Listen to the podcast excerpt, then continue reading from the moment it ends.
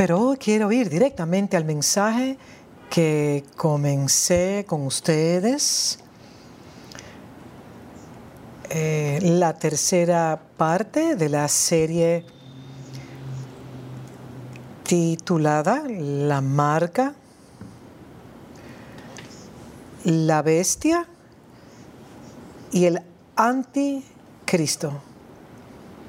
Y ahora estamos en el punto en que ya hemos abarcado el tema de la marca y les hablé de la marca de Cristo como el sello que coloca sobre nosotros cuando recibimos al Señor en nuestras vidas, el Espíritu Santo nos sella, somos marcados y deberíamos tener en nuestra mentalidad, en nuestros paradigmas, en nuestra cosmovisión, en nuestra comprensión de quiénes somos debemos de tener la idea de que soy un hijo de Dios. Dios es mi Padre y que hay una marca que tenemos en la frente que dice Hijo, Padre, Padre, Hijo. Y si tiene esa marca, entonces está protegido Está bajo la propiedad de Dios, bajo la preservación de Dios, bajo la seguridad de Dios y se convierte en propiedad privada y en pueblo escogido por Dios. Y el enemigo no tiene ningún derecho legal sobre usted sin su permiso.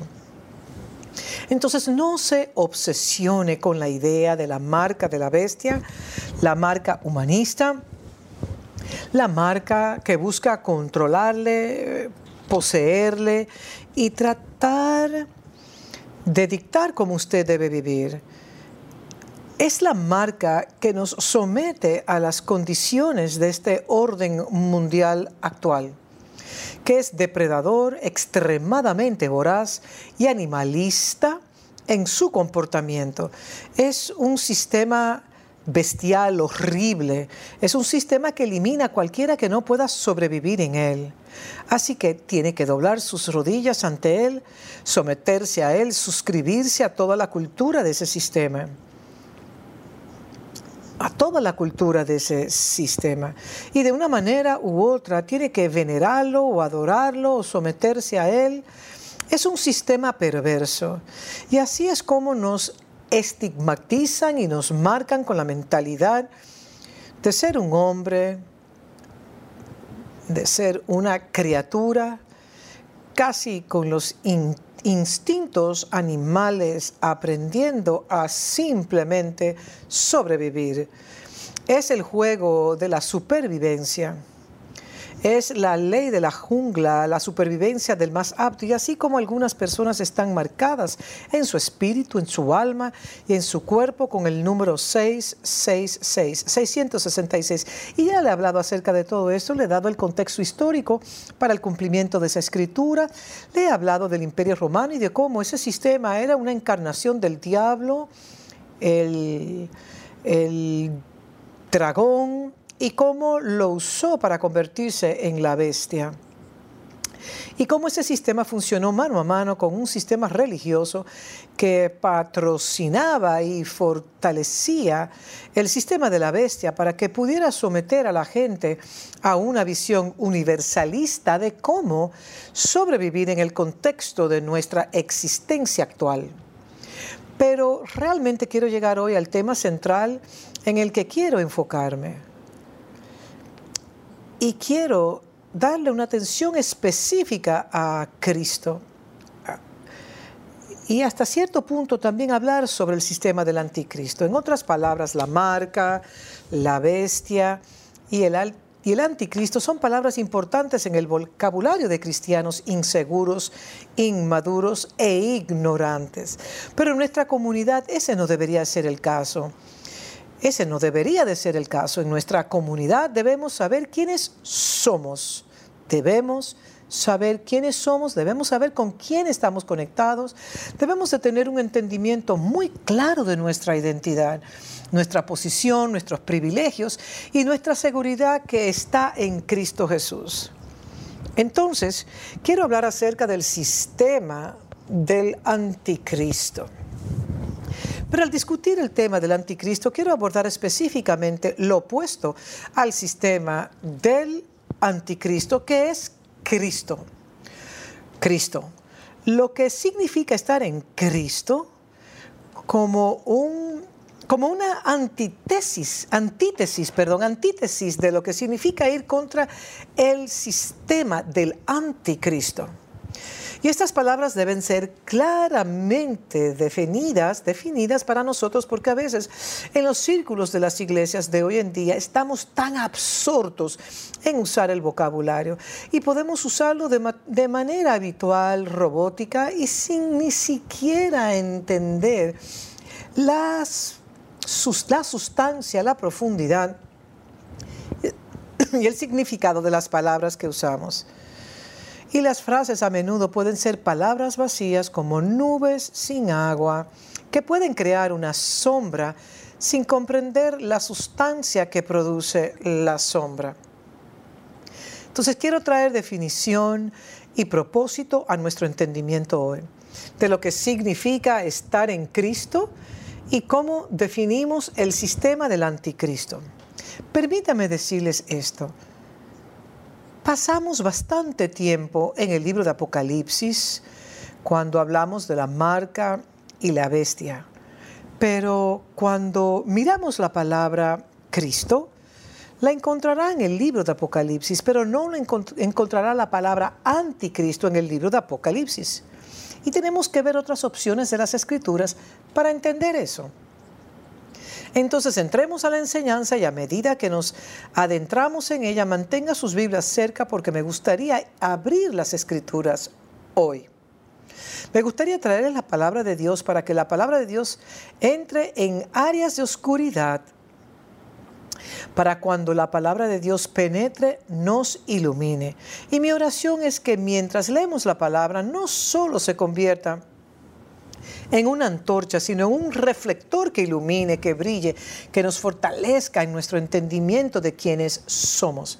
Mi clamor más grande hoy para la iglesia de Jesucristo, para aquellos que están en nuestras comunidades a las que les hablo, es que no vivan en la ignorancia, que no sean arrojados de aquí para allá por cada rumor por cada viento de doctrina, por cada mensaje que se les envía a través de sus plataformas de redes sociales, sino que aprendan a conocer la palabra de Dios que la puedan discernir correctamente para que no sean engañados y mal dirigidos o vistos como ingenuos y se les infunda miedo en un momento como este. Si bien hay mucho miedo en el mundo, no deberíamos vivir con miedo.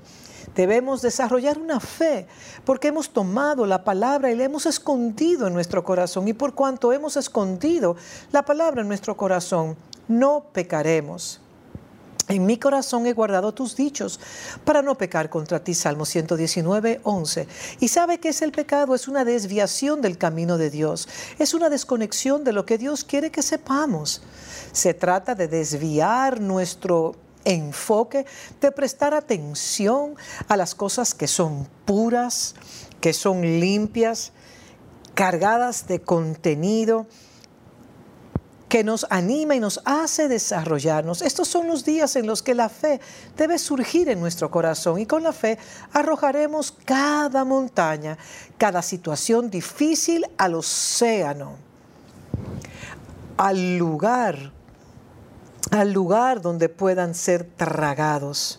Entonces mi oración hoy es que usted pueda comprender conmigo lo importante que es tener un entendimiento de Cristo, de Cristo. La semana pasada comenzamos esta travesía y les definí a Cristo. Literalmente la palabra Cristo significa el ungido. El sustantivo significa el ungido y el verbo significa untar, frotar o aplicar ungüento sobre alguien, verter aceite sobre alguien. Estos son lenguajes metafóricos o simbólicos y simplemente significa dotar completamente. Eh, a alguien, equipar a alguien con todos los recursos necesarios para cumplir con una tarea y darle a una persona todo lo que necesita para cumplir su propósito en la vida.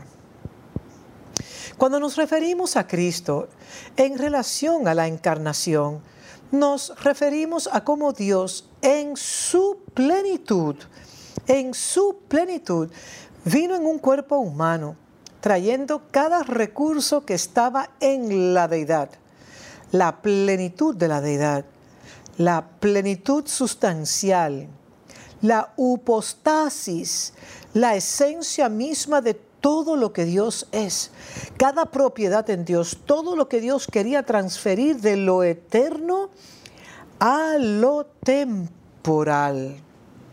Él lo trajo a un cuerpo humano. Y cuando ese cuerpo se convirtió en el lugar de permanencia de todos esos recursos que se transfirieron, entonces se llama Jesucristo. Jesucristo. El lugar de acogida, el lugar de permanencia, la morada era Jesucristo. Esta palabra desde una perspectiva institucional, la palabra Cristo significa comisionar, coronar, empoderar a un rey o a un mensajero para una asignación divina. En otras palabras, darle a la persona todos los poderes que una persona necesita, autoridad, euxusia, euxusia, poder, dunamis y privilegio, para que ese individuo pueda cumplir con su función, su mandato o su propósito en la vida. Entonces, cuando hablamos de Cristo, estamos hablando de una instalación divina, una investidura divina.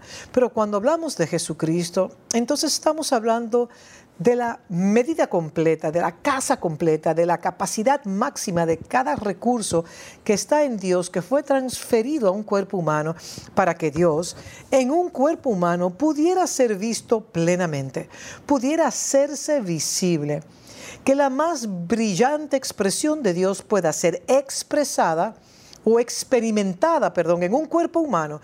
Entonces a eso es lo que nos referimos cuando hablamos de Cristo. Obviamente, somos conscientes del hecho de que Colosenses 2.2 nos dice que cuando estudiamos a Dios, estamos estudiando un misterio. Y el misterio de Dios es el misterio del Padre y el misterio de Cristo. Es un misterio. Cuando hablamos de Cristo y de quién es Cristo, las palabras no son suficientes para describir el misterio. A pesar de que Dios usa palabras y la predicación de los enviados es un intento de explicar el misterio de Dios es de vital importancia que tome nota de que estamos tratando con un misterio. Y un misterio no puede entenderse a través de nuestro pensamiento natural, tiene que entenderse a través de nuestro pensamiento espiritual, a través de una mente que haya sido orientada a comprender las cosas espirituales. La Biblia dice que el hombre natural comprende las cosas naturales. En otras palabras, los humanos quieren resolver todo de manera racional, inteligente y científica. Quieren hacer todos los cálculos y resolver un asunto con formas humanísticas de análisis. Pero cuando hablamos de Cristo, tenemos que verlo con los ojos espirituales con el ojo de la fe, con un ojo que entiende las cosas desde una perspectiva celestial, no terrenal. Entonces, hoy estamos hablando de un misterio, estamos hablando del misterio de que Dios pudo hacerse visible en un cuerpo humano, que Dios en un cuerpo humano pudo expresarse a sí mismo.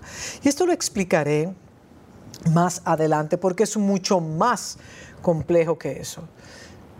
Pero les dije la semana pasada, y permítame repetirlo, cuando hablamos del anticristo, estamos hablando de algo que viene a reemplazar o sustituir a Cristo en lugar de Cristo. La palabra anti, A-N-T-I, en griego significa en lugar de, un sustituto de, una posición vicaria adoptada o alguien que busca hacerse pasar por alguien o engañar a alguien, un impostor, es una buena forma de describir el anti. Además, por ser una falsa y pseudo posición, esta trata de oponerse a lo auténtico, por lo que el anticristo se opone a Cristo. Viene en contraste con la representación de lo auténtico, lo verdadero, lo genuino y lo real.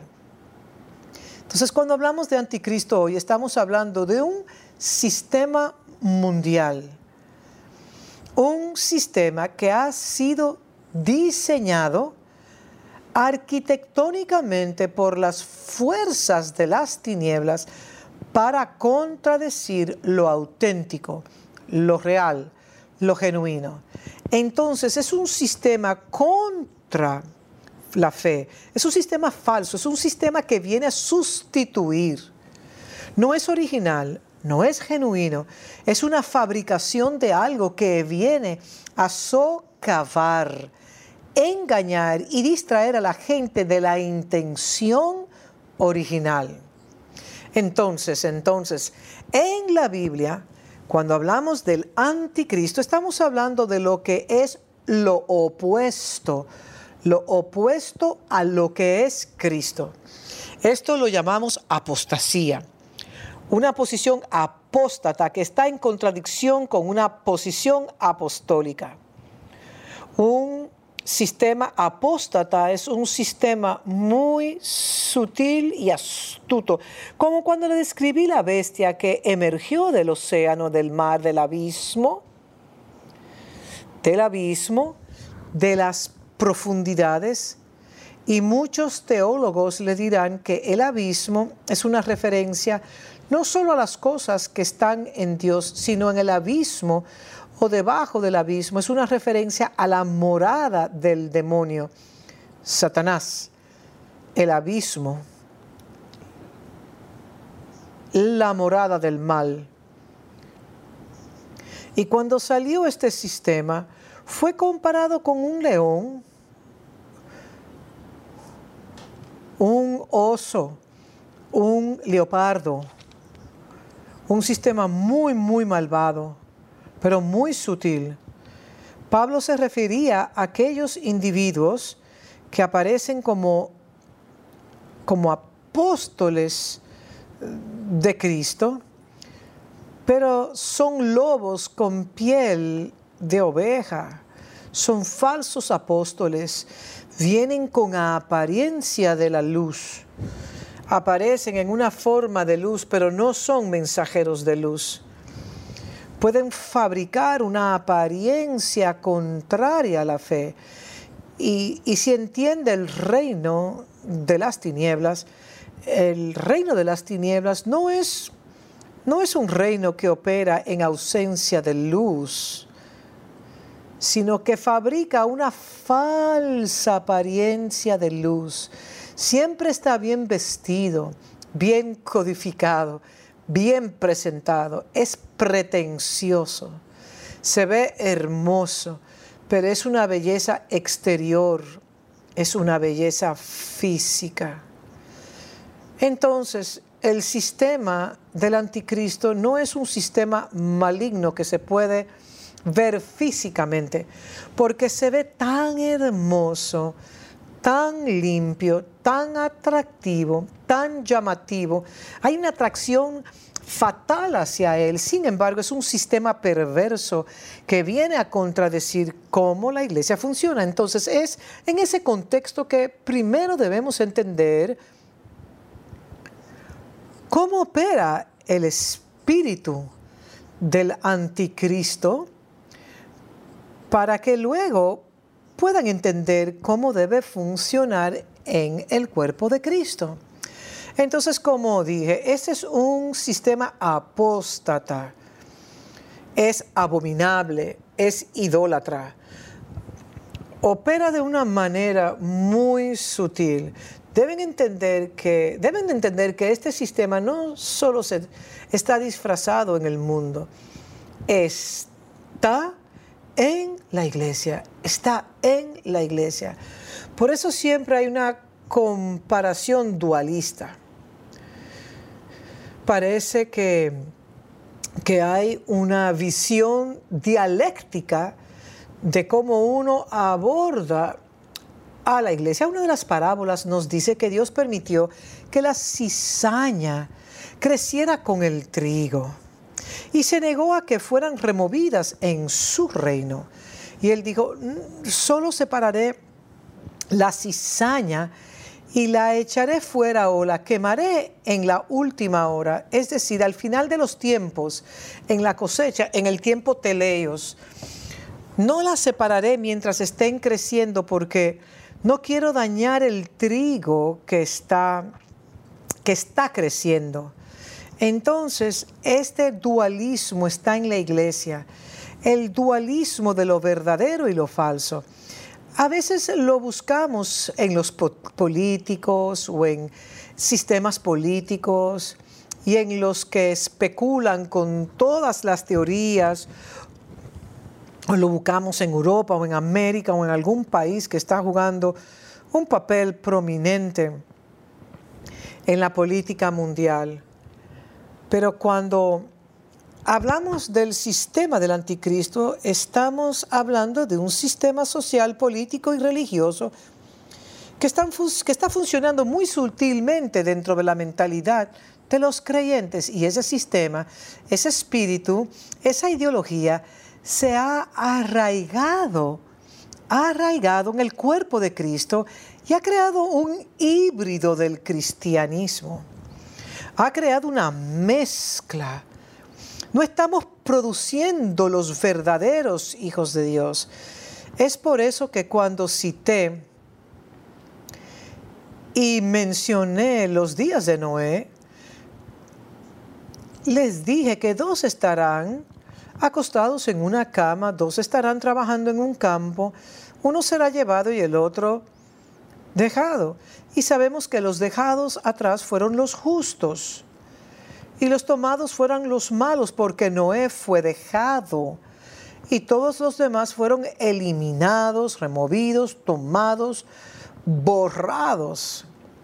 Ese es un cambio de paradigma enorme para aquellos que adoptan la teoría del rapto, la desaparición de la iglesia. Es un cambio de paradigma enorme pero el punto es que no todas las personas con las que trabajamos son verdaderamente de Cristo.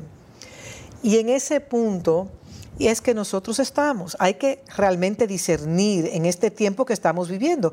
Podríamos estar compartiendo la misma fe, pero uno podría ser una expresión pura de Cristo y otra podría ser uno que está en contra de la fe, una representación apóstata de Cristo.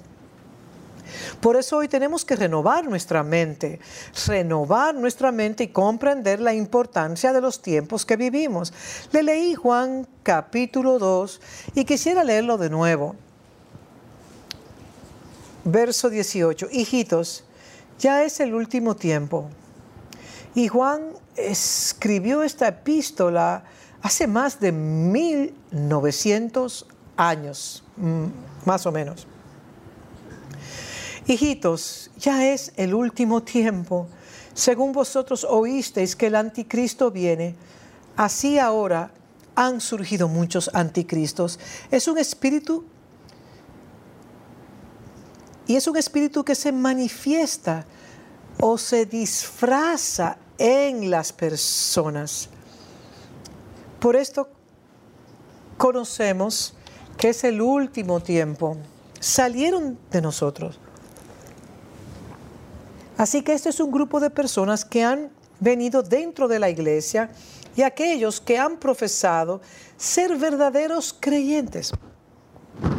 Recuerdo historias del Antiguo Testamento, por ejemplo, cuando la nación de Israel salió de Egipto, de la esclavitud egipcia, Dios estaba liberando a Israel, su hijo, su primogénito, de la esclavitud y estaba retornándolo a su condición de primogénito, de primogénito corporativo, su condición de nación de los primogénitos, Él lo estaba llevando de regreso a Dios, de regreso a Él mismo.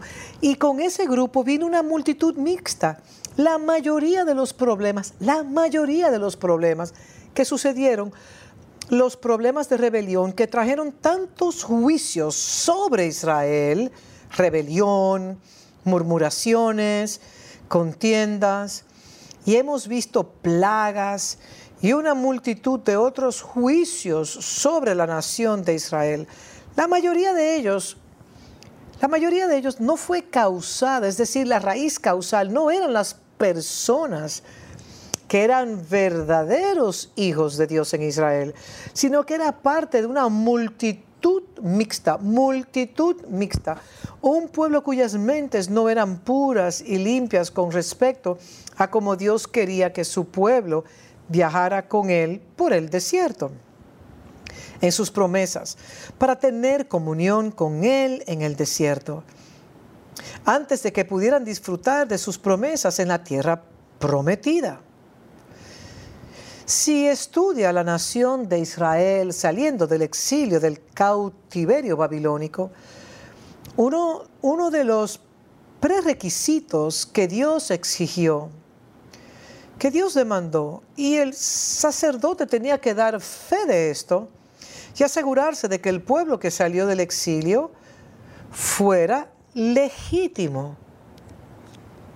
Era que todo hombre tenía que probar su registro, probar su origen de nacimiento, tenía que probar su linaje, su genealogía. Y algunos individuos como, como Tobías y Zambalat, se escabulleron y vinieron con los exiliados desde Babilonia. Y más tarde estos individuos se infiltraron en los sistemas religiosos y políticos de Israel, los sistemas cívicos, cívicos religiosos de Israel, fueron los mayores obstáculos para Nehemías y a, y a Esdras en la construcción del templo y de los muros y las puertas de la ciudad. Quiero decirle que a menos que entendamos que el espíritu del anticristo está primeramente dentro de la iglesia y obviamente usa mentalidades religiosas y le hablé de la bestia que salió de la tierra. La bestia que salió del mar era el sistema político el imperio romano en Apocalipsis capítulo 13. Pero la bestia que salió de la tierra era un sistema religioso falso. Más tarde se le llama el profeta, un sistema profético que se mezcló en la comunidad de la iglesia. Era sutil, era sutil. Y la gente no pudo discernirlo. Ese sistema empoderó a la bestia que salió del mar. El sistema político lo empoderó y le enseñó a la gente cómo adorar al Estado, cómo convertirse en una criatura creada por el contexto, cómo someterse y trabajar dentro de su entorno. Y le dio a la gente una medida de éxito. Si ellos no podían abrazar la ideología de ese sistema, no podrían sobrevivir en el orden mundial, no en el orden mundial, en el orden mundial, no podrían comprar ni vender sin aprender a comprometerse con ese orden mundial. Entonces, quiero decirle a todos aquí hoy que el anticristo es un espíritu, que es un espíritu y está alojado en las personas y muchas de esas personas provienen de la fe.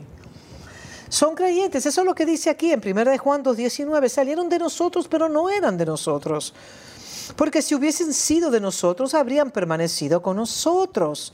Pero salieron para que se manifestase que no todos son de nosotros. Pero vosotros tenéis la unción del santo y conocéis todas las cosas. No es escrito como si ignoráis la verdad, sino porque la conocéis y porque ninguna mentira procede de la verdad. Verso 22. ¿Quién es el mentiroso? ¿Quién está desacreditando la posición que le hemos enseñado? Sino el que niega que Jesús es el Cristo. Este es el anticristo, el que niega al Padre y al Hijo. Entonces lo primero que debemos entender cuando identificamos el sistema del anticristo es entender que es algo que surge dentro de la iglesia y que es un sistema de incredulidad que se encarna o se instala o aquel que lava el cerebro en la gente con la idea de que Jesús no es el Hijo de Dios, que Jesús no es el Hijo de Dios, que negamos que Jesús es el Cristo, que negamos que Jesús es el Cristo. Eso lo voy a explicar un poco más tarde, pero es lo primero que debes entender. Lo segundo es que el anticristo niega todo el dinamismo del Padre y del Hijo. Le explicaré eso un poco más tarde también. Negar al Padre y al Hijo. Les explicaré eso porque es un tema muy complejo. Verso 23. Todo aquel que niega al Hijo tampoco tiene al Padre. El que confiesa al Hijo tiene también al Padre. Así que la aceptación de Dios como Padre, la aceptación de Jesús como Hijo, y al hacer esa confesión, estás declarando no solo que esta dinámica del Padre e Hijo se evidencia en la relación entre Jesús y Dios, sino que también cuando recibimos a Cristo, recibimos una identidad de que somos los hijos de Dios y Dios es nuestro Padre. Y hablaremos más de eso en lo adelante. Pero vamos a leer otras porciones. El verso 26 dice, os he escrito esto sobre lo que os engañan. Si alguien viene a usted y le dice, no, no creemos en este tema del Padre e Hijo, ya usted se pudiera encontrar en el precipicio de estar asociado asociado a la mentalidad del anticristo a la mentalidad del anticristo. Pero la unción, verso 27, pero la unción que vosotros recibisteis de él permanece en vosotros y no tenéis necesidad de que nadie os nos enseñe. Así como la unción misma os enseña todas las cosas y es verdadera y no es mentira según ella os ha enseñado, permaneced en él. Esta porción de las escrituras se ha mal interpretado porque mucha gente usa esto para decir, no necesito un maestro, no necesito que nadie me enseñe los caminos del Señor, no necesito someterme a nadie. El Espíritu Santo me enseñará. Yo puedo aprender directamente del Espíritu Santo. Yo tengo la unción. Lo que Dios está diciendo aquí es que cuando usted recibe a Cristo en su corazón, el Espíritu Santo viene a decirle la verdad. Él le unge con la capacidad de saber que Dios es su Padre y ahora pertenece a la familia más grande de toda la creación y que es que usted es el Hijo de Dios. Eres un hijo, ya seas hombre o mujer, y Dios es tu Padre. Esa es la unción. Y cuando usted tiene esa visión, inmediatamente está disfrutando de una nueva expresión, de una nueva experiencia en el desarrollo encarnacional, si se pudiera decir, bueno, de, de su propia fe. El anticristo, por tanto, no es una sola persona, no es una sola persona, sino un grupo de personas que existió desde el comienzo del nacimiento de la iglesia. Este es un espíritu, este es un grupo de personas que rechazaron que Jesús era el Cristo y que en Cristo venimos a recibir al Padre. En Cristo venimos a recibir al Padre y al Hijo. Negaron la existencia total de una relación de Padre e Hijo, la relación de Padre divino e Hijo divino y las administraciones que la acompañan, y hablaré de eso más adelante. La compañía del anticristo eran miembros de la comunidad de la iglesia. Salieron de nosotros, dijo Juan. El anticristo negó a Jesús como el Cristo. El anticristo niega al Padre y al Hijo. Quiero trabajar esos dos puntos porque vivimos en un mundo hoy donde Jesús ahora está siendo reducido a otro buen hombre, a un santo, a un profeta, a un maestro. Él vino e hizo una gran obra en la tierra. Toda esta visión interreligiosa universal de que hay múltiples caminos hacia Dios. Ese sistema es el anticristo. En la iglesia de hoy usted se sorprendería de la cantidad de personas que han adoptado una visión universal interreligiosa de la religión de que todas las religiones pueden llevarnos a Dios. Escuchen, no soy anti otras religiones, pero quiero decirles que si leo mi Biblia correctamente, solo hay un camino a Dios y es y ese es a través de Cristo.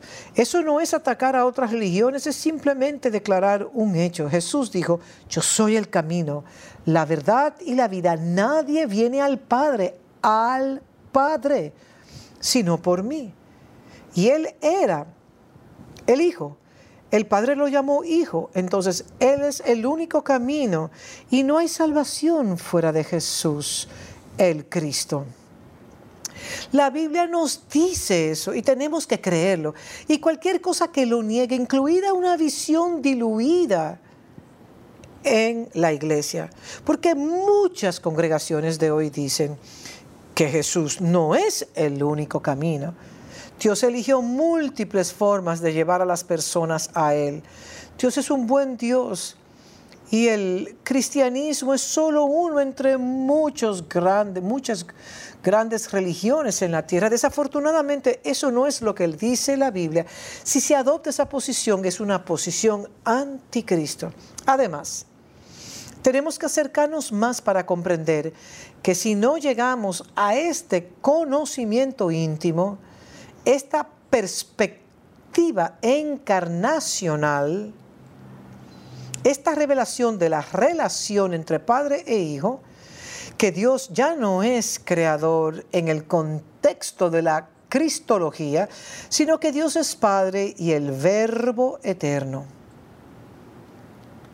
el verbo eterno, la gran inteligencia por la que fueron creadas todas las cosas, el logos, ahora se ha convertido en hijo y ese es bajo el marco de la dinámica de esa relación, de ese paradigma que Dios quiere ahora establecer, una relación con todos los hombres, con todos los hombres, a menos que lleguemos al marco de esa dinámica, de esa relación, de ese paradigma que Dios quiere ahora establecer una relación con todos los hombres. A menos Dios no quiere que seamos miembros de una religión, Dios no quiere que seamos miembros del cristianismo, Dios no quiere que seamos solos creyentes y seguidores con una visión amplia de la vida. Dios quiere que lleguemos a esta perspectiva muy estrecha de que Él en Cristo nos está reconciliando para establecer una relación con Él donde Él es nuestro Padre y nosotros somos sus hijos. Entonces eso es a lo que nos referimos cuando decimos que el anticristo niega al Padre y al Hijo. Algunos en la iglesia en los días de Juan decían, eso no es posible, eso no es posible. Tal vez solo sea posible tener una relación con Dios como creador, pero como padre e hijo, eso es demasiado para yo poder comprender. No podemos entender eso, no podemos aceptarlos. Y los gnósticos de la época, que eran personas extremadamente inteligentes y que querían racionalizar todo y, univers y universalizar su visión de la vida y tenían ideologías que estaban sincronizadas con las visiones filosóficas del mundo. No podían aceptar esta relación dinámica, íntima, donde el Creador eterno podría desarrollar una relación íntima sobre la base de una relación de padre e hijo con simples mortales llamados seres humanos. Simplemente no podían aceptarlo. Y esa es una visión que muchos cristianos no pueden aceptar hoy. Quizás podemos aceptarlo teóricamente, teóricamente, pero no subjetivamente. No ha traspasado el velo de nuestra carne. No nos ha ayudado a entender en crisis como estas. Oye, Dios es mi Padre, yo soy su Hijo. No debería estar ansioso por nada. Mi Padre sabe lo que necesito. Él me cuidará. Mucha gente no tiene este punto de vista, así que nos sentamos en el árbol, en el sicomoro como saqueo y queremos ver lo que Dios hace, pero no queremos traerlo a nuestra casa y tener comunión con Él sobre la base de esta relación única de padre e hijo. Primero de Juan 4 es una porción muy poderosa de la escritura y resalta y, y, amplifica lo que acabo de decir, que el anticristo se niega a permitir que la verdad de la dinámica del Padre y del Hijo se convierte en una realidad en nosotros. Se niega, se niega a aceptar que el Padre y el Hijo pueden habitar en nosotros. El anticristo niega al Hijo y niega al Padre y viceversa, niega eso. No puede aceptarlo. Y por favor, cuando digo negar, me refiero a que a veces usted puede decirlo con sus labios, pero no en su corazón, no en su mente, no en sus convicciones. Aún no ha perforado sus manos y su costado. Aún no ha sido marcado con este tipo de pensamiento y mentalidad. A esto es lo que me refiero cuando digo que debemos tener el sello del Padre y del Hijo en nuestra frente. Pero voy a leer 1 de Juan 4, verso 1. Verso 1. Amados, verso 1 dice, amados, no creáis a todo espíritu. No creáis a todo espíritu, sino probad Probad los espíritus si son de Dios, porque muchos falsos profetas han salido por el mundo, muchos falsos profetas. Y escucho a la gente que me envían videos y me dicen palabras proféticas y me entristece mucho ver cómo los profetas están trayendo miedo al mundo. Y se supone que los profetas traigan exhortación y traigan edificación, exhortación y consuelo. No quiero decir que no deban que no deban hablar lo que está en la mente de Dios y discernir si Dios está juzgando al mundo. Pero no tengo ningún problema con eso, pero no nos están hablando de la arquitectura de Dios, no nos están diciendo cómo Dios quiere construir cosas en nosotros para que podamos sentirnos consolados al encontrar la manera de hacer, las cosas. En los días de Noel predicó la justicia, pero pero fue un profeta en muchos aspectos. Él dijo que se acercaba el juicio, pero no solo predicó algo, también tenía la arquitectura para construir, para poder preservar a aquellos que creyeran y siguieran sus enseñanzas de justicia o justas. Y encontrarán un refugio seguro cuando llegue el juicio. Entonces los profetas hoy están ocupados hablando de cosas, pero no nos están diciendo cómo encontrar seguridad y protección en el edificio en el que Dios quiere que moremos. Y el edificio al que quiero que cambiar su enfoque en breve es que viviremos en Cristo.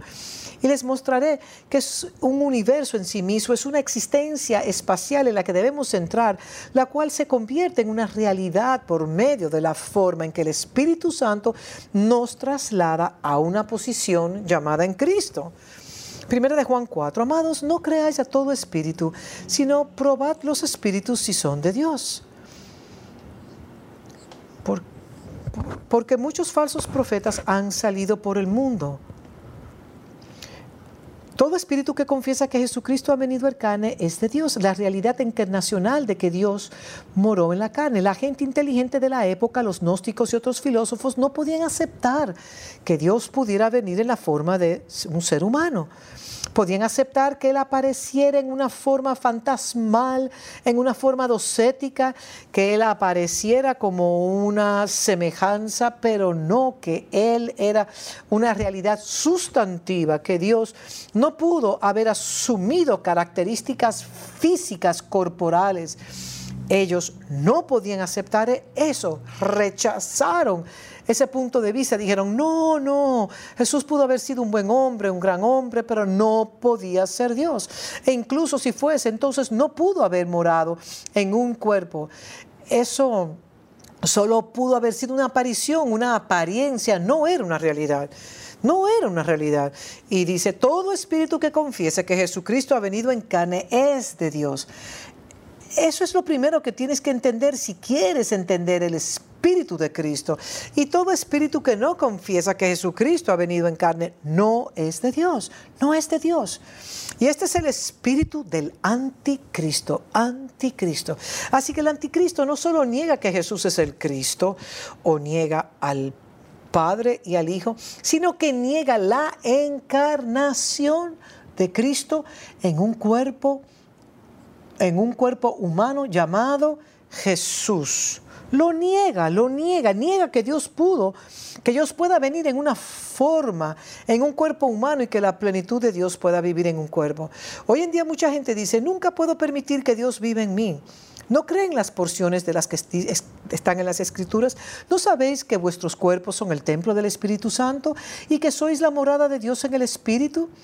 Morada del Espíritu de Dios en Efesios 4, que el Espíritu os ha edificado para ser una morada eterna del Espíritu para que Dios venga y viva en ti.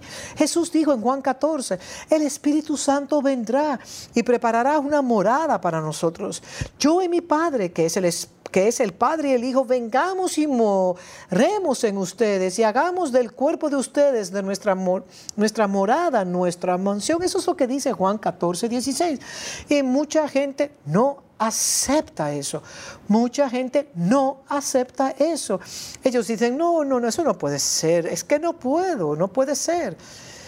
Y en realidad estás al borde, en el borde de ser un anticristo una declaración bastante provocativa para hacer aquí, pero es una realidad. Entonces, cuando hablamos de la negación de Jesús en la carne, eso es lo que significa. Y ese es el espíritu del anticristo, el cual vosotros habéis oído que viene y que ahora ya está en el mundo. Este espíritu ha estado en el mundo desde el inicio de la iglesia, negando la encarnación de Dios. Y verso 4, hijitos, vosotros sois de Dios y no habéis vencido y lo habéis, lo habéis vencido, porque mayor es el que está en vosotros, que está en vosotros, ese es Cristo, que es el que está en el mundo, en este orden del mundo, en este cosmos. Verso 5, ellos son del mundo, por eso hablan del mundo y el mundo los oye. Nosotros somos de Dios y el que conoce a Dios nos oye y el que no es de Dios no nos oye. No oyen a los apóstoles, a los maestros, a los instructores de este camino. En esto conocemos el espíritu de verdad y el espíritu del error. Así que está en una realidad subjetiva a la que todos tendríamos que llegar para comprender el principio de la encarnación que en que, es, en que Dios habitó en un cuerpo humano. Y cuando digo Cristo en ustedes, estoy diciendo que la plenitud de Dios puede morar en cada uno de nosotros puede morar en nosotros. Cristo en vosotros la esperanza de gloria. Verso 7, amados, amémonos unos a otros porque el amor es de Dios. Todo aquel que ama es nacido de Dios y conoce a Dios, etc. Leamos el verso 9. En eso se mostró el amor de Dios para con nosotros, en que Dios envió a su Hijo unigénito al mundo Dios envió a su Hijo unigénito al mundo y escuche esto, al mundo, al mundo, a este orden mundial, a este cosmos, a este horrible y bestial sistema del mundo. Dios lo envió para que vivamos por Él para que vivamos por Él. Entonces, ¿cómo vivimos? Vivimos por Él, por medio de Él. Él es el canal, el medio, constructivamente hablando, Él es el medio por el cual vivimos. Si vivo por Él, si vivo en Él, vivo en el Hijo vivo en el Hijo. Y si vivo en el Hijo, como el Hijo se relaciona con Dios como Padre, ahora yo me relaciono con Dios como Padre. Verso 10. En esto consiste el amor, no en que nosotros hayamos amado a Dios, sino que Él nos amó a nosotros y envió a su Hijo en propiciación por nuestros pecados. En otras palabras, Él era el oferente y la ofrenda por nuestros pecados. No solo nos dio misericordia, se convirtió en el en el epítome de la misericordia se convirtió en la misericordia y en el asiento en el que se nos da la misericordia. Él se convierte en el medio a través del cual tenemos acceso a la dimensión eterna, al amor de nuestro Padre. Verso 11. Amados, si Dios nos ha amado así, debemos también nosotros amarnos unos a otros. Nadie ha visto jamás a Dios. Si nos amamos unos a otros, Dios permanece en amor, en nosotros, y su amor se ha perfeccionado en nosotros. En esto conocemos que permanecemos en Él. Hablaré de eso ahora. Y Él en nosotros, y Él en nosotros, en que nos ha dado de su Espíritu. ¿Por qué estoy leyendo estas escrituras?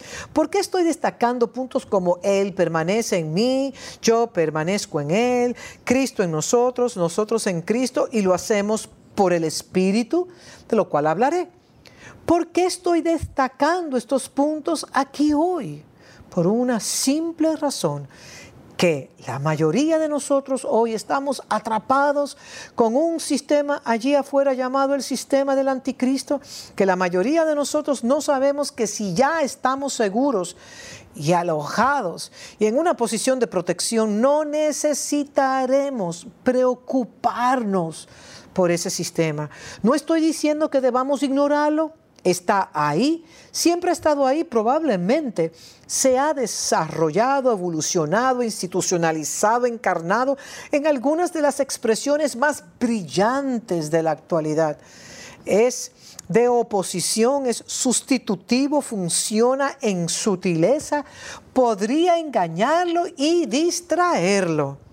Sí, sí, todas estas cosas podrían ser ciertas, pero si usted está ubicado en su creencia, en su creencia, y su creencia le da la forma a su comportamiento, entonces les aseguro que no temerás porque estás segura.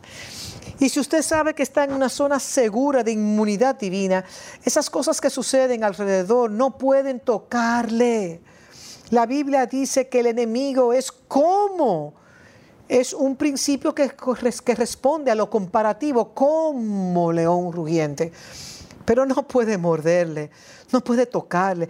Es como ir a, a un parque de vida silvestre y usted está tan seguro dentro de su vehículo y todos estos depredadores, los leones, los leopardos, los los guepardos y todos los demás animales depredadores están ahí fuera.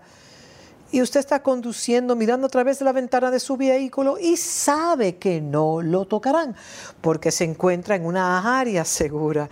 Quiero que este tipo de seguridad se apodere de la iglesia porque este miedo, este miedo que se está esparciendo, este miedo que se que se está distribuyendo entre la gente a través de los mensajes que compartimos. Es un miedo que tiene que, tiene que contradecirse, confrontarse con la palabra de Dios y la palabra de Dios tiene que convertirse en nuestra realidad. Y puedo seguir leyendo en el verso 13 que, que dice, que verso 13, en, estos, en esto conocemos que permanecemos en Él y Él en nosotros, porque Él nos ha dado de su Espíritu, en el verso 14. Y nosotros hemos visto y testificamos, testificamos que el Padre, que el Padre ha enviado al Hijo, el Salvador del mundo. Y el Salvador ahora toma un nuevo significado. Eso no es solo ser salvo del infierno, del pecado a una, a una buena vida. Pero esto es ahora, es ser salvado de un sistema. Salvado de ser un huérfano a convertirse ahora en un hijo de Dios. Por cuanto estás en Cristo y por cuanto estás en Él, entiendes ahora, estoy a salvo, yo estoy en Él, yo opero en Él, yo canalizo todo lo que hago a través de Él. Y si alguien quiere tocarme primero, tiene que tocarle a Él. Y recuerde que Él destruyó las obras del enemigo. Verso 15, y todo aquel que confiesa que Jesús es el Hijo de Dios, Dios permanece en Él.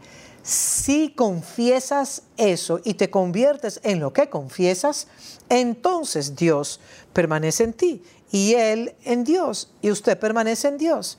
Verso 16, y nosotros hemos conocido y creído el amor que Dios tiene para con nosotros, el amor que Dios tiene para con nosotros, que Dios tiene para con nosotros. Dios es amor y el que permanece en amor, permanece en Dios y Dios en él.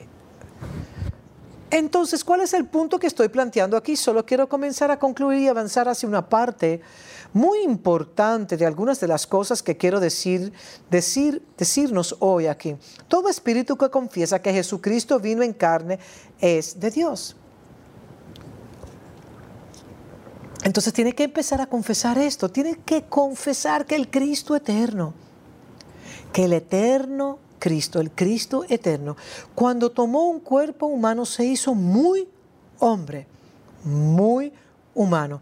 Podía identificarse con cada parte de nuestra existencia. No lo coloque en otra plataforma diferente, colóquelo en la misma plataforma en la que estamos usted y yo. Mírelo en su humanidad. Mírelo en su humanidad y sin embargo en su humanidad nos muestra cómo un simple hombre podría vivir en una relación dinámica con Dios, una relación llamada padre, padre e hijo. Si un espíritu no confiesa que Jesús vino en carne, eso es anticristo. Entonces el sistema mundial no aceptará que Jesús es la plenitud de Dios en la carne. El sistema mundial no lo aceptará, por eso es un sistema anticristo, de oposición. Cualquier religión que niegue eso es, un sistema de anticristo. Cualquier ideología, cualquiera, cualquier filosofía, cualquier tradición, Cualquier práctica que niegue esto es del sistema del anticristo. Así que hoy es de vital importancia que entendamos esto. Aquellos de Dios, es decir, personas como usted y como yo, que escuchan las enseñanzas de los apóstoles y se someten a esas enseñanzas, serán parte del sistema de Cristo.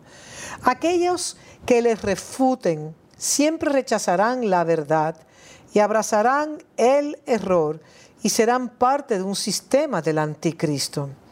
Para permanecer en la cultura de Cristo hay que permanecer en el amor, porque somos una comunidad de amor. Nosotros amamos. Somos una comunidad que, se conoce como aquella que se une para disfrutar de la comunión de Cristo en el espíritu de amor, en el vínculo de la unicidad. Y el amor nos hace ser uno. Entonces, para que podamos abrazar verdaderamente la dinámica del Padre y del Hijo, tenemos que abrazar la idea completa de que Dios nos ha enseñado a amar. No puedes ser malvado, sarcástico, horrible, grosero. No puedes ser indiferente, tener prejuicios, odiar, no compartir el tipo de amor que has recibido con tu hermano, tu hermana en el cuerpo de Cristo. Es imposible, es imposible estar en ese tipo de cultura y esperar estar en el cuerpo de Cristo. Hay una, hay una parte muy interesante en las escrituras que habla de cómo sabrá que es parte del sistema de Cristo. Y se encuentra en 2 de Juan 1, verso 7. Porque muchos engañadores han salido por el mundo que no confiesan que Jesucristo ha venido en carne. Quien esto hace es el engañador y el anticristo. Este es un si la gente no confiesa, esos son predicadores Esos son profetas, esos son apóstoles, esos son ancianos o cualquier otra persona que comunica el Evangelio. Si entran al orden mundial, pero no confiesan que Jesús vino en carne, esta persona no tiene raíces. Es un vagamundo. No entiende el Evangelio, no está enfocado, no está enfocado en cómo Dios quiere que la iglesia funcione. Tal individuo es parte del sistema del anticristo. Mirad por vosotros mismos para que no perdáis el fruto de vuestro trabajo, sino que, recibáis galardón completo. Juan está diciendo aquí que debe tener tanto cuidado de protegerse, de escuchar a los predicadores equivocados a los comunicadores equivocados porque algunos de ellos ensuciarán y contaminarán o corromperán su espíritu, su mentalidad, su comportamiento, su perspectiva de la vida. Verso 9, cualquiera que se extravía y no persevera en la doctrina de Cristo, no tiene a Dios. El que y, es, y, aquí es donde la doctrina de Cristo se convierte en una realidad. Entonces, cuando una persona viene a usted, debe poder compartirles instrucciones, directivas y enseñanzas de Cristo eh, a usted. Él puede predicar la Biblia, pero nunca predicar a Cristo. Puede decir las escrituras como el diablo y nunca predicar a Cristo. Él puede decir, como la serpiente le dijo a Eva, no dijo Dios. Y nunca ser un representante de Dios.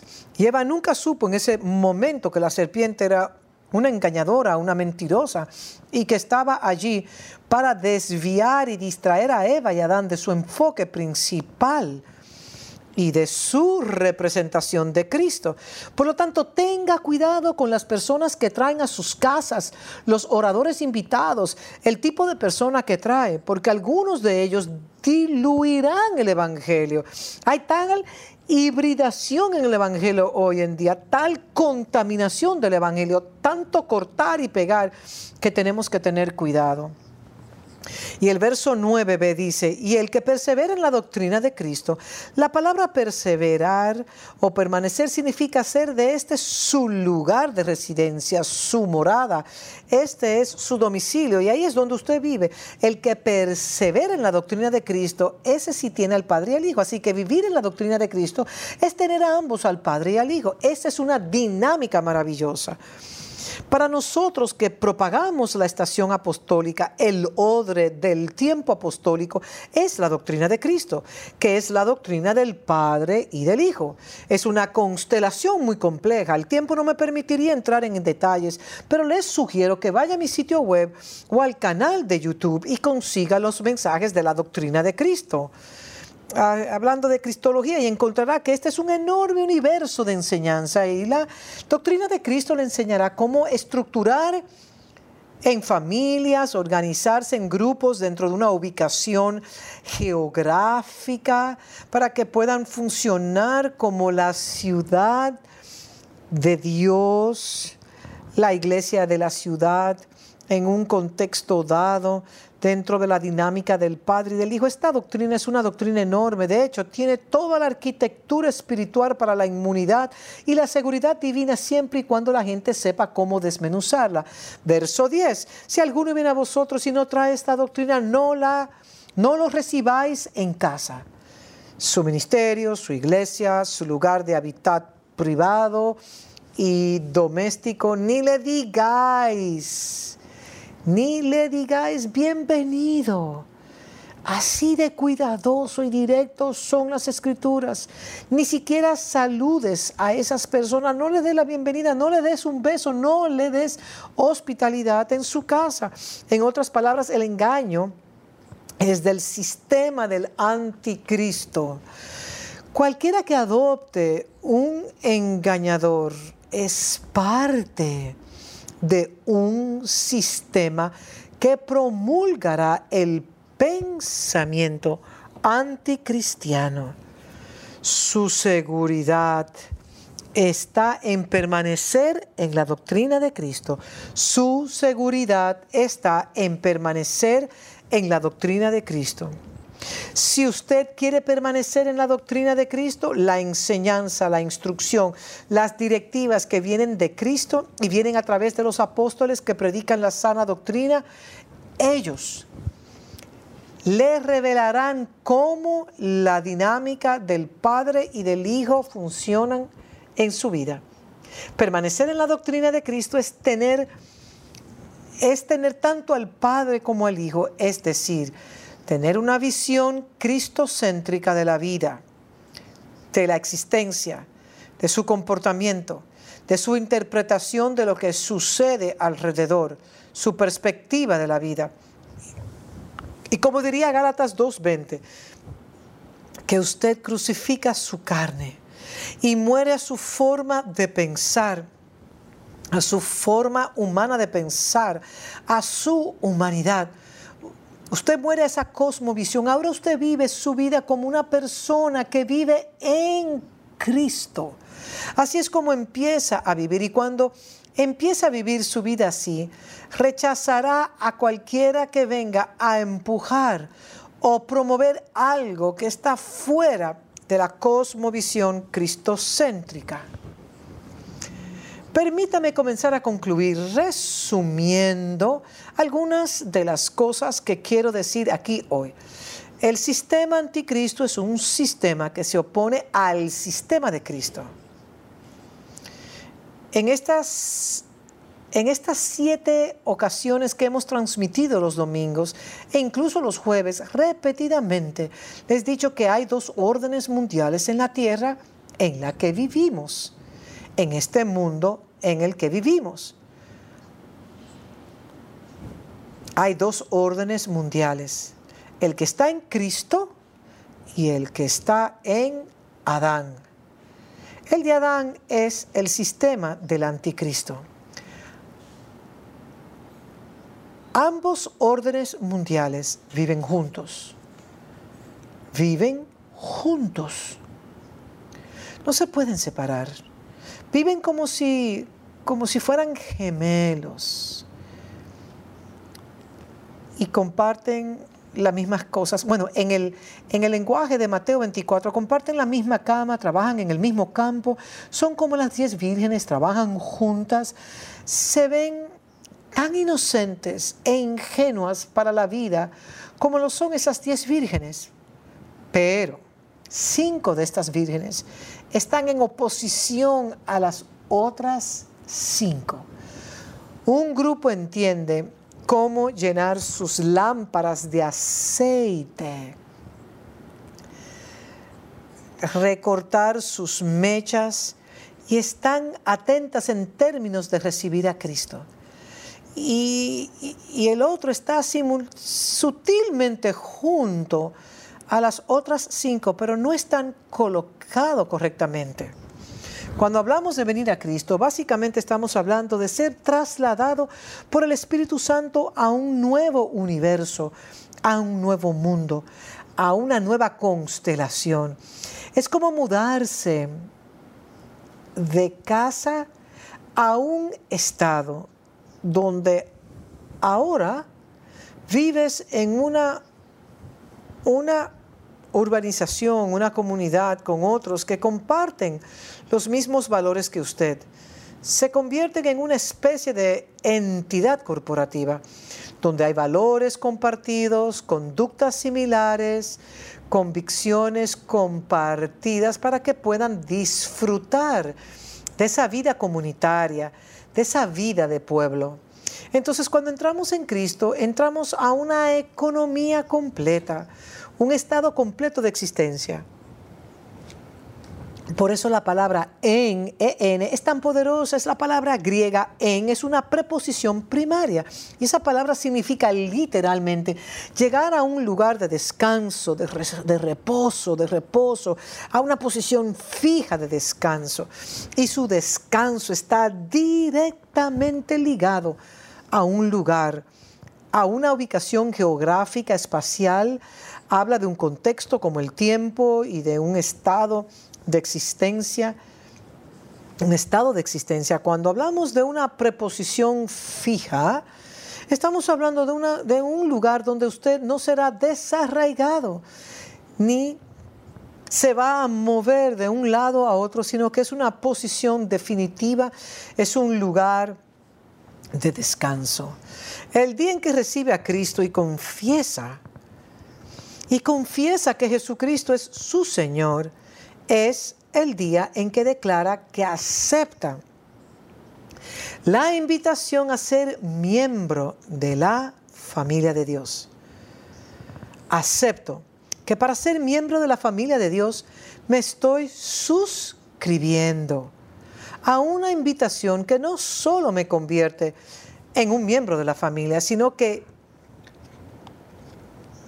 literalmente me convierto en un hijo de Dios. Ahora vivo mi vida en Cristo. Y estar en Cristo es vivir como un hijo de Dios.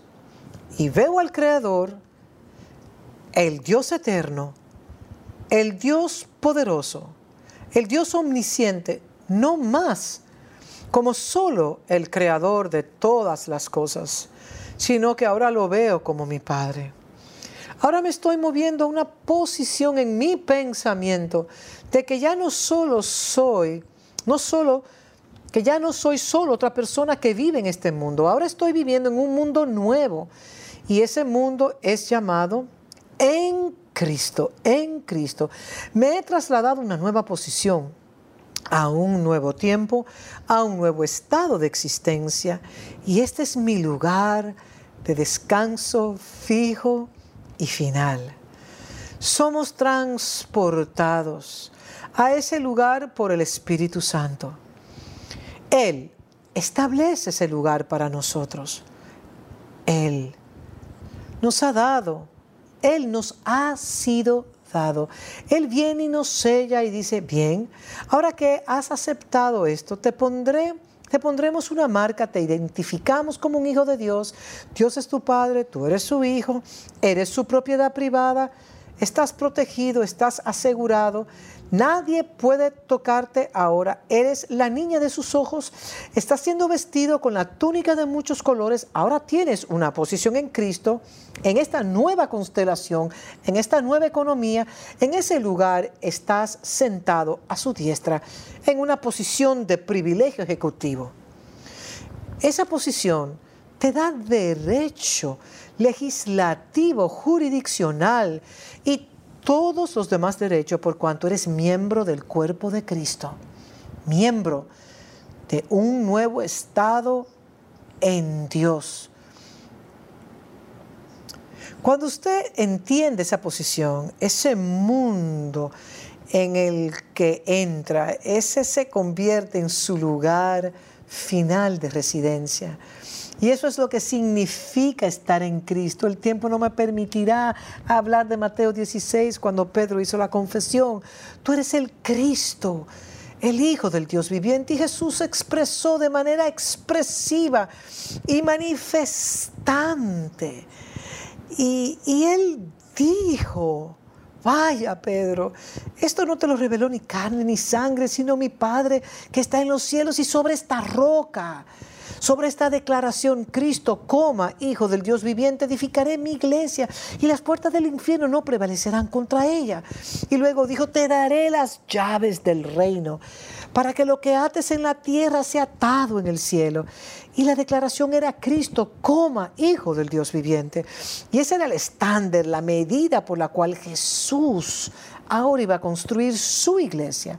Es por eso que nos llaman el cuerpo de Cristo, el cuerpo de Cristo. El cuerpo con muchos miembros, un cuerpo corporativo.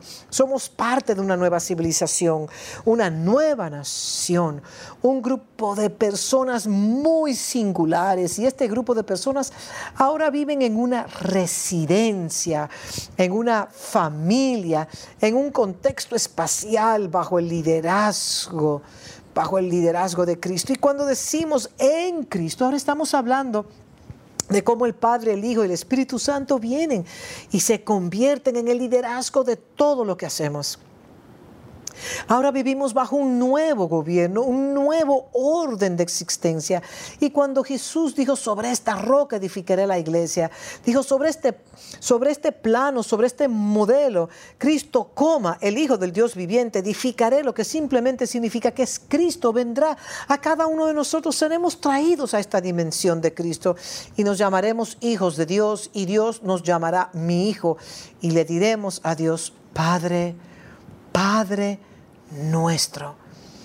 Padre nuestro. Y esta dinámica ahora se convertirá en el nuevo acuerdo de cómo funcionamos en Dios. Entonces mi oración para ustedes hoy es que aprendan a vivir esta vida de estar en Cristo y no dejarse atrapar por todas estas tonterías que están ocurriendo allá afuera. No estoy diciendo que no exista un sistema anticristo por ahí. Ha estado ahí, ha estado evolucionando y se ha estado desarrollando. El sistema del anticristo es la encarnación del diablo, es la oposición, está buscando encontrar todas las formas de crear un, de crear un reemplazo de Cristo para restar valor y distraer a las personas de Cristo. En cuanto a usted y yo, necesitamos saber dónde pertenecemos, quiénes somos, cómo funcionamos. Y cuando lo entendemos esto bien, nos olvidaremos del chip, nos olvidaremos de la marca de la bestia esas cosas no serán nuestra mayor preocupación. Nuestra mayor preocupación es estar arraigados y cimentados en Cristo. Como nos leyó mi Rowland, que puede separarnos. ¿Quién puede separarnos del amor de Cristo? Hoy le pido a Dios que esta crisis actual de COVID-19, donde hay tantas teorías de conspiración, tantos rumores haciendo sus rondas y todavía no sabemos qué es rumor y qué es cierto, pero a pesar de todo esto, mi oración a Dios es que sepan quiénes son y dónde pertenecen en Cristo. Iglesia, escúchame hoy, es de vital importancia es de fundamental importancia que no se distraiga de, lo que dice la Biblia. Esta es nuestra brújula, esta es nuestra luz, este es nuestro GPS. Los pasos de un, hombre justo son ordenados por Dios. Por favor, tenga la mente clara, tenga una mente sagaz, disierna, piense con claridad. No sea como, no sea como el mundo, no se confunda, no sea caprichoso en su comportamiento. No somos sacudidos por las olas y llevados por todo viento de doctrina, por patrones de comportamiento desviados. Sabemos cómo vivir nuestras vidas en Cristo y esa es mi oración por ustedes hoy. Que el Señor les bendiga Oremos en breve, pero prepare sus emblemas de comunión. Agradezcan a Dios por lo que tienen. Dele gracias a Dios por el don que tienen. Usted está en Cristo, especialmente en esta crisis. Si realmente entiende lo que significa estar en Cristo, sin importar el sufrimiento, la persecución, los desafíos, los peligros, las incertidumbres puedo decirle que si está en Cristo nunca será separado del amor de Dios, nunca, nunca. Siempre estará en una zona segura. Y Dios cuidará de usted.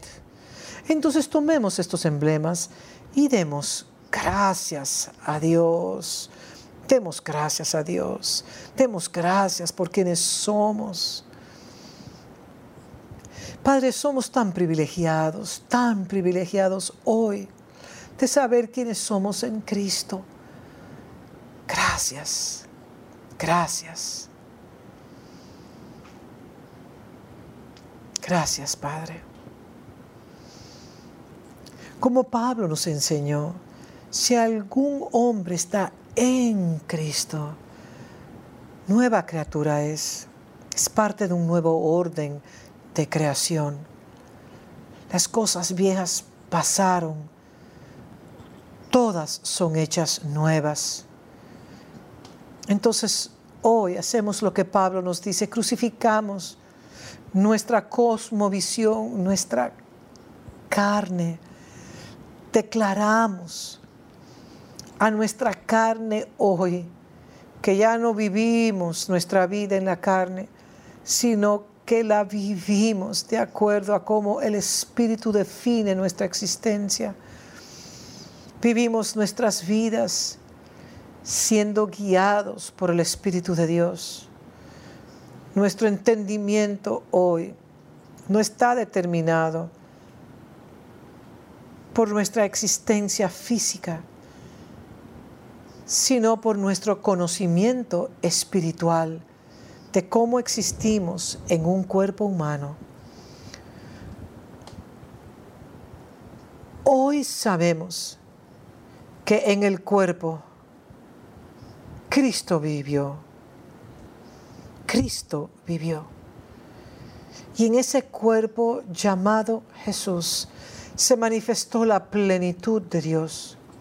Y hoy declaramos que debido a que Cristo vive en nosotros, su plenitud puede manifestarse en nosotros y a través de nosotros. Entonces, la vida que vivimos hoy, no la vivimos en la carne, sino que la vivimos en el Espíritu. Y por cuanto la vivimos en el Espíritu, el Espíritu en nosotros clama, Abba, Padre. Y sabemos que ese Espíritu nos habla de nuestra adopción en la familia de Dios, que ahora pertenecemos a una nueva residencia, a una nueva morada. Habitamos ahora en un nuevo universo, en un nuevo mundo. Y en ese mundo Dios es Padre, nuestro Padre, y nosotros somos sus hijos. Y Señor, oramos hoy para que nada nos robe esa perspectiva que nada nos desvíe de cómo nos has llamado a existir. Oro para que los incrédulos, los temerosos, los dudosos, los inseguros entre nosotros, que ninguno de nosotros caiga en, las trampas del modo de pensar del anticristo, sino que a través de esta comunión. Nos recordaremos una y otra vez al participar de ella de manera constante que no somos un pueblo común, somos un pueblo de pacto, ya que un acuerdo divino fue asegurado en la cruz del Calvario, que nos trajo a tu familia y nos dio privilegios, una posición, un privilegio que es mucho más grande de lo que el mundo jamás puede darnos. Y por cuanto nuestra seguridad está en ti, no temeremos. No temeremos los peligros que nos rodean, los peligros que acechan, las voces que buscan diluir nuestra fe. No tendremos miedo. Nada nos separará del amor de Dios. Viviremos en tu amor y amaremos a los demás como tú nos has amado a nosotros y compartiremos el amor del Dios vivo.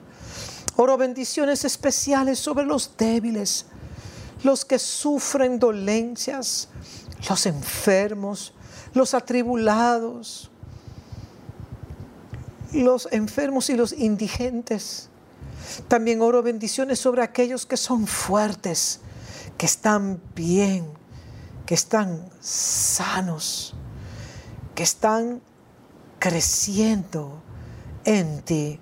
Oro por los débiles y los fuertes, los pobres y los ricos, los maduros y los inmaduros entre nosotros para que tu gracia sea suficiente. Libero impartición, libero bendiciones, libero tus misericordias. Oro para que en los días venideros haya inmunidad, preservación y protección, ya que, ya que de tu pueblo algunos de ellos volverán a los lugares de trabajo. Tú los guardarás, los mantendrás alejados de las pestes, de la recesión económica, del desempleo, de la escasez. Oh Dios, oro sobre nuestra gente. Oh Dios, estoy pidiendo que nos bendigas, que incluso podamos podamos bendecir a los que no te conocen Bendice a los que no tienen fe y sin esperanza, que seamos una bendición para las naciones. Entonces bendícenos, Señor. Por eso hoy participamos agradeciéndote por el gran regalo que nos has dado, el regalo de la salvación y la esperanza que encontramos en ti. Te agradecemos, te bendecimos. Bien puede continuar y participar, coma y beba. Él dijo, este es mi cuerpo, quebrantado por ustedes, y esta es la sangre en el nuevo pacto que nos da vida.